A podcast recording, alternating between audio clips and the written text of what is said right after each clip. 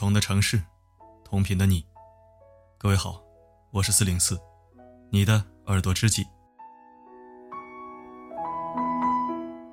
昨天有人问我，说你这个是耳朵吃惊还是耳朵什么？我要强调一下，是耳朵知己。我是你的耳朵知己。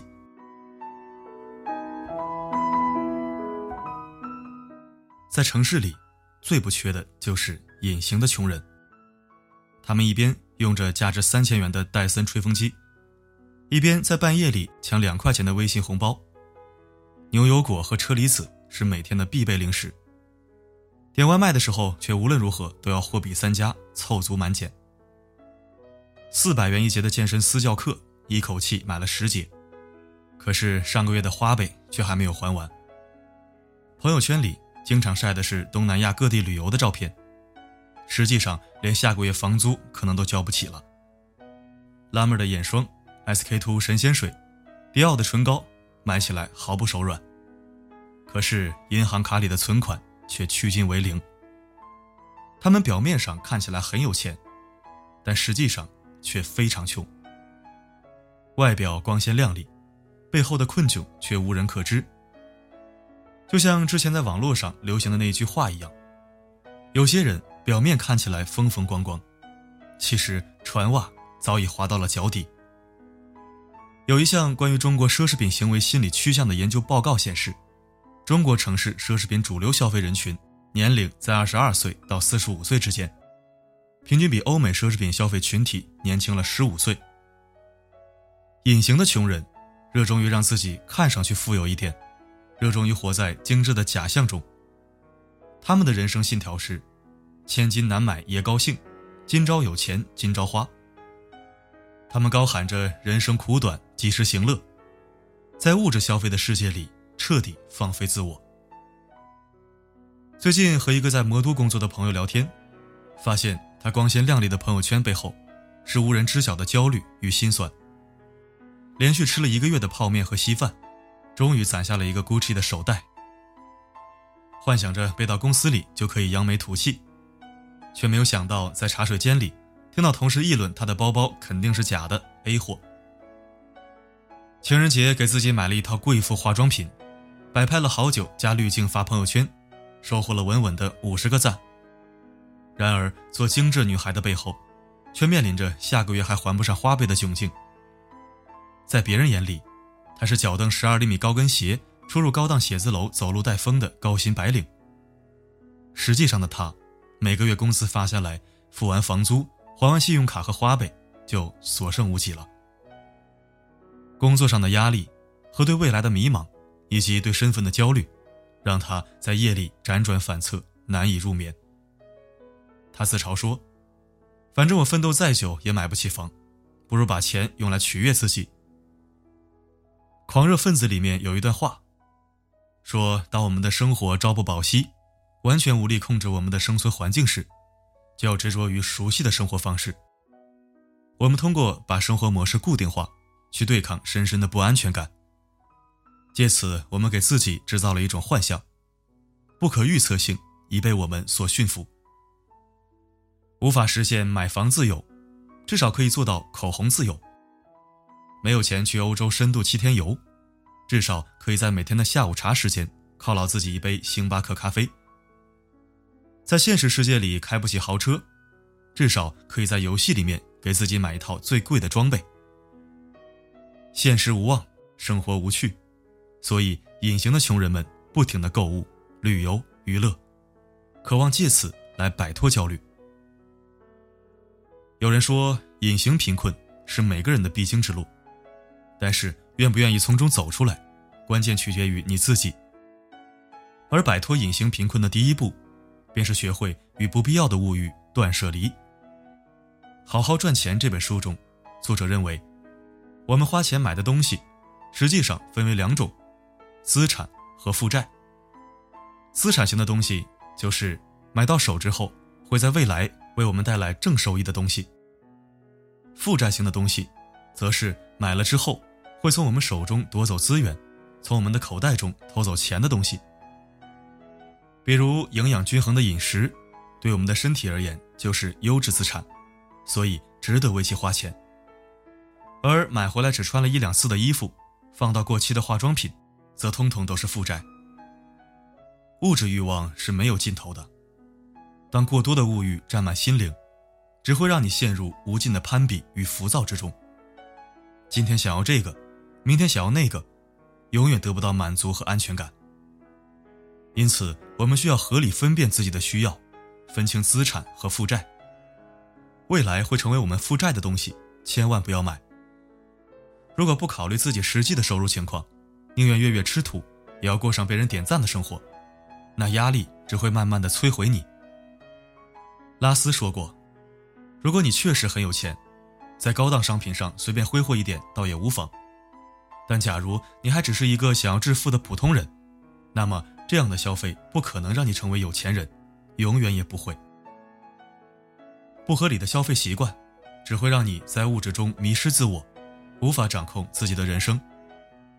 与其将钱花在空虚的买买买上，不如想想怎样才能把每一分钱都花得物有所值。早早完成原始积累，到后面雪球才能越滚越大。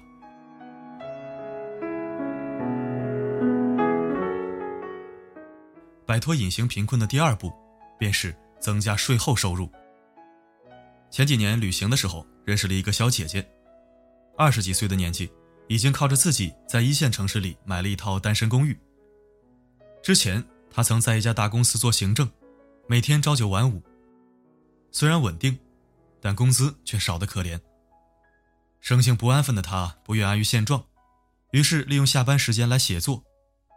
他很喜欢旅游，便将旅途中的所思所想写成游记，发布在各大社交平台上面。当积攒出一定的阅读量和关注度后，渐渐开始有杂志社和广告商来约稿。不到一年时间，斜杠收入超过了本职收入。之后，他果断辞职，专心写作。而现在的他已经开始出第三本书，靠着版税和广告收入，也可以过得非常好。那么，什么是税后收入呢？百分之九十五以上的人赚的都是税前收入，也就是必须主动投入劳动力和时间才能获得的收入。而税后收入指的是不会随着我们不再工作而停止的收入，比如作家的版税、房东的收租、理财投资得来的收益等。很多人穷尽一生，几乎沦为工作的奴隶，却仍是穷忙族，终身无法实现财富自由。原因即在于他们的时间只卖了一次，而那些拥有税后收入的人，则可以将同一份时间出售很多次。比如，作家花一年时间写一本书，可以畅销十年，这就相当于他把自己一年的时间重复卖了十年，持续收益，躺着赚钱。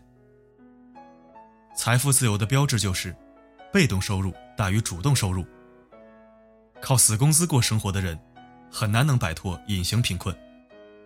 只有找到自己所擅长的领域，发挥自己的优势，尽可能多的去学习一些理财知识。才能让收入源源不断的增加。也许你跟我一样，迷失在灯火辉煌的大城市里，有太多人想去认识，有太多地方想去旅行，有太多东西想要拥有。于是，在物欲中渐渐沉沦，人前风光无限，人后常吃泡面。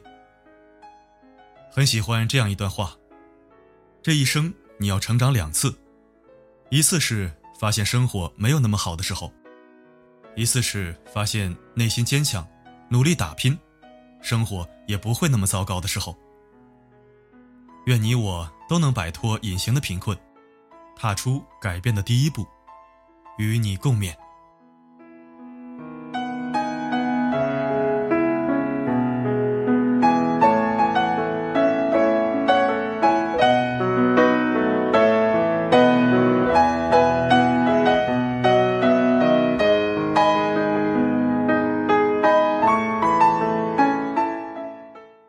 谢收听，这里是四零四声音面包。如果喜欢本期文章，欢迎转发分享。如果不想错过每一期，你也可以关注并置顶公众号。每篇文章的结尾曲都会与你同频。如果想获取歌曲名称，可以在后台左侧按钮进入今日歌单进行查询。每个夜晚为你的心灵加餐，我是四零四，不管发生什么，我一直都在。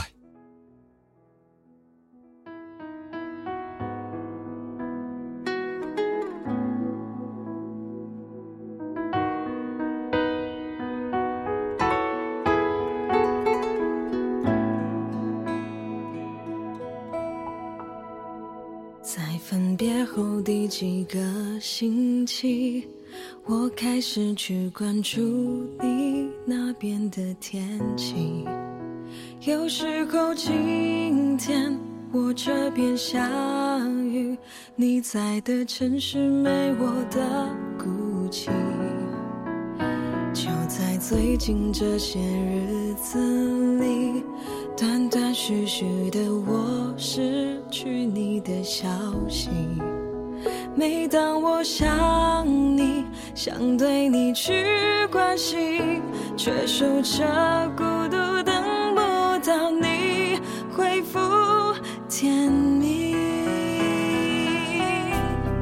是我太过爱你，才有不安的心理，太想去拥抱你，才会掉进了恐惧。你生活的空间。有没有时间回忆？还是离开我后有了新的知己？是我太过爱你，才有不安的情绪，保持这样距离，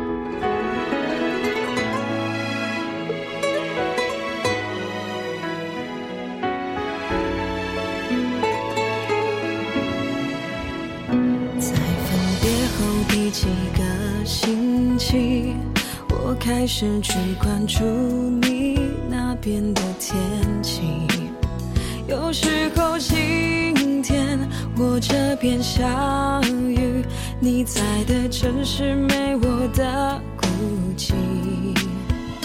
就在最近这些日子里，断断续续的我失去你的消息，每当我想。想对你去关心，却守着